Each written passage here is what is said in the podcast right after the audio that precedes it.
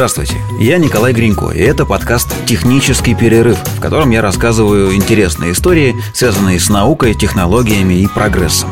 Я не эксперт, просто рассказываю то, о чем узнал, перерыв для этого некоторое количество информации. Многие слышали о том, что Герберт Уэллс когда-то а, говорил, что главной проблемой грядущего 20 века будет обилие навоза на городских улицах. И сегодня нам кажется, что это, ну, пример такой недальновидности всяких футурологов прошлого и позапрошлого века, мол, вот какие они были глупые и очень странные. А я недавно прочитал а, о причинах, почему Герберт Уэллс считал навоз главной проблемой будущего. Оказывается, существовало такое а, явление, как Великий навозный кризис 1894 года – кстати, почему именно 894-го, э, я не очень понимаю, потому что ну, процесс-то на самом деле достаточно протяженный во времени был. И тем не менее, давайте по порядку. Значит, в конце 19 века во всем мире произошел взрывной рост городов.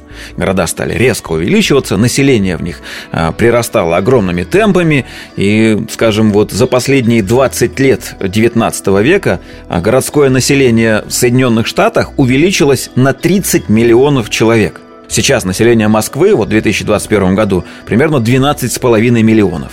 То есть представьте, в американских городах за два десятка лет прибавилось население на две с половиной Москвы.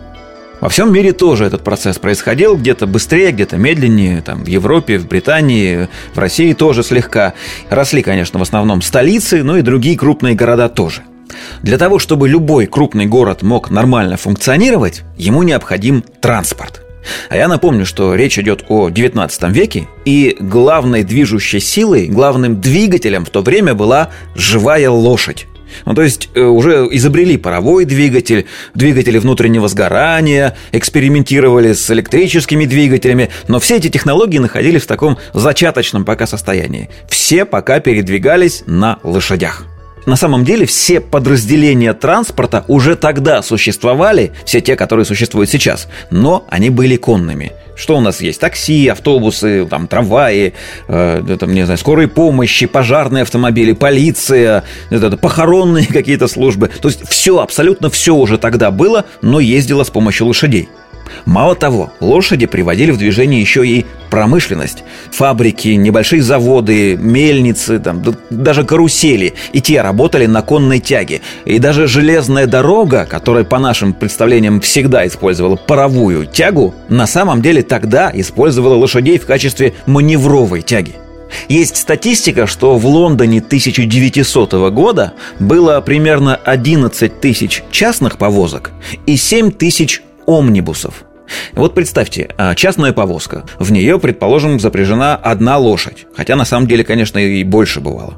А омнибус, это такой прародитель трамвая и автобуса, в него впрягались две лошади. Но эти две несчастные лошадки, разумеется, не могли таскать такую тяжесть целый день. Этих лошадей надо было менять.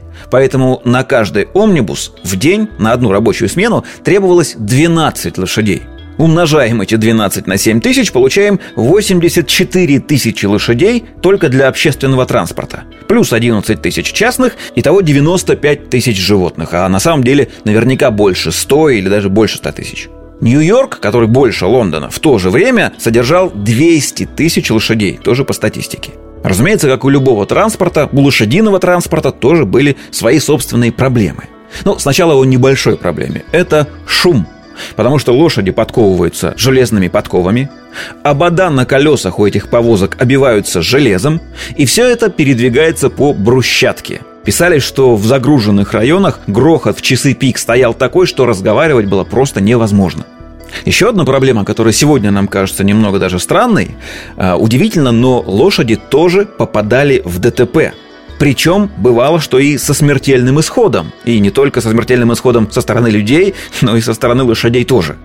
Так вот, все за тот же 1900 год в Нью-Йорке под копытами лошадей погибло 200 человек. Если э, брать относительную статистику, то это один человек на 17 тысяч тогдашних жителей. А в 2007 году, то есть вот относительно недавно, в результате дорожно-транспортных происшествий, только уже с участием автомобилей, понятно, все в том же Нью-Йорке погибло чуть больше 274 человека. Но в относительных цифрах это один смертельный случай на 30 тысяч жителей. То есть статистика по смертельным ДТП с участием лошадей даже хуже, чем современная с автомобилями.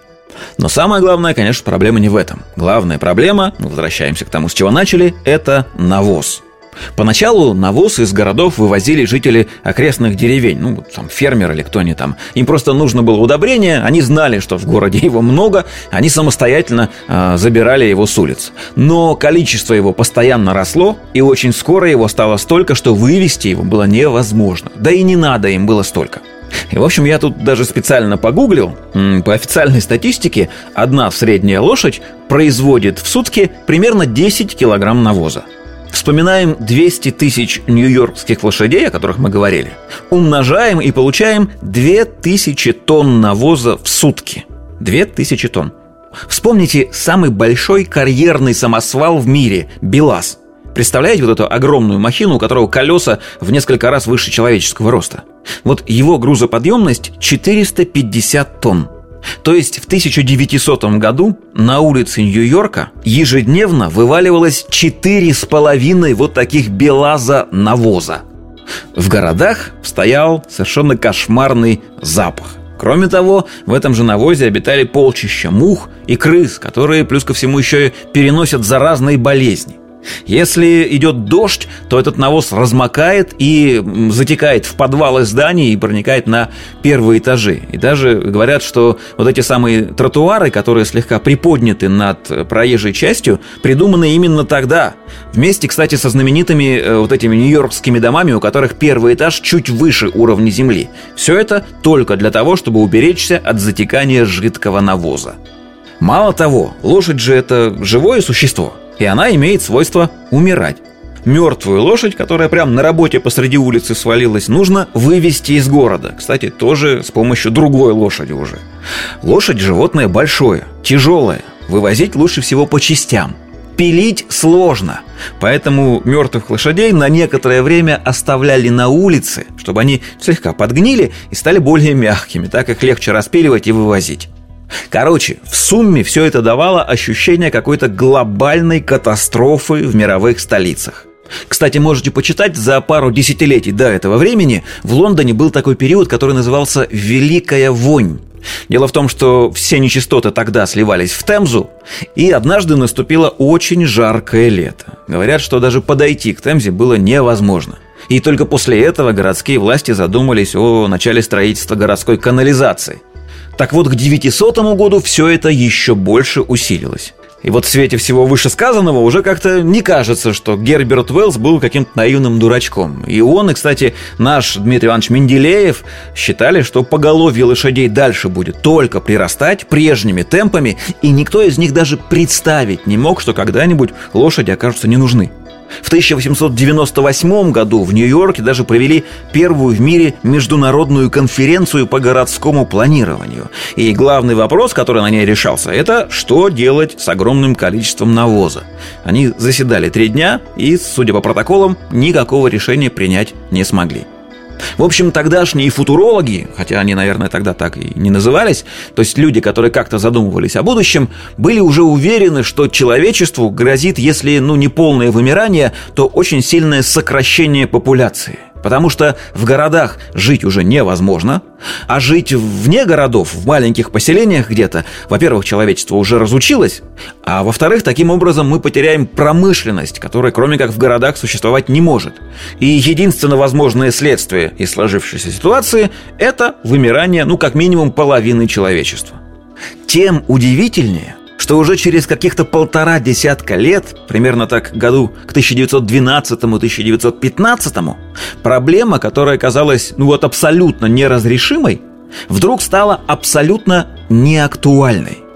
К этому моменту в США и Британии началась массовая автомобилизация. Генри Форд вот запустил свое конвейерное производство машин, выпустил первый массовый свой э, народный Форд – Общественный транспорт перевели на электрическую тягу. Трамваи, метро. Вот, кстати, представьте, что метро до этого ходило на паровой тяге. Представляете, что творилось внутри в тоннелях? Понятно, что такой вид транспорта не мог быть популярным. Там просто дышать было нечего.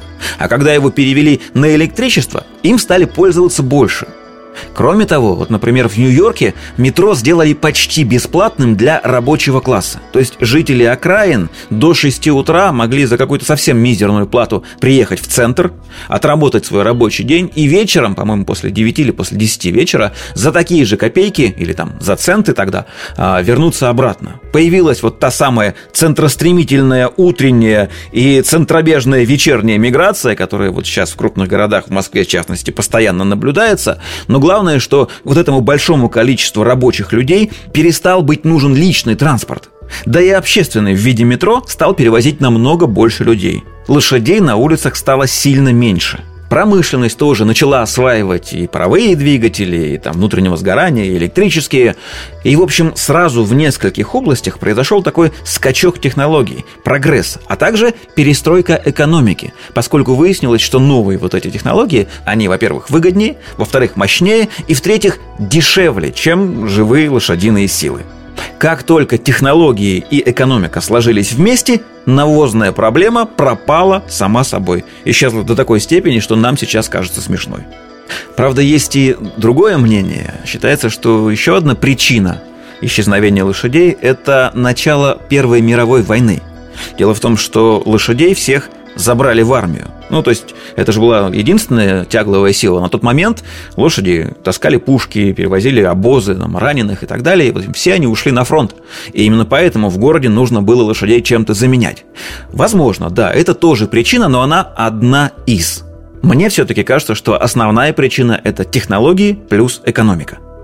И вот сегодня мы с вами живем в очень похожей ситуации – Потому что наш транспорт, наша промышленность, они загрязняют атмосферу, отравляют почву, воду, э, парниковые газы производят. В общем, мы как раз способствуем антропогенному изменению климата. Да? Тот же самый кризис, только уже не в масштабах мировых столиц, а в масштабе всей планеты.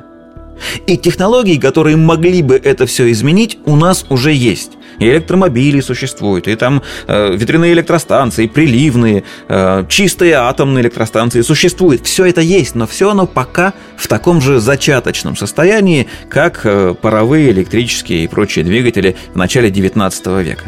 Технологиям нужен только один единственный шаг на ступеньку вверх.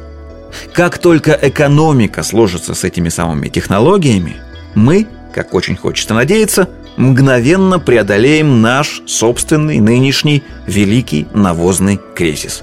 Правда, очень бы не хотелось, чтобы катализатором этого явления была какая-нибудь война.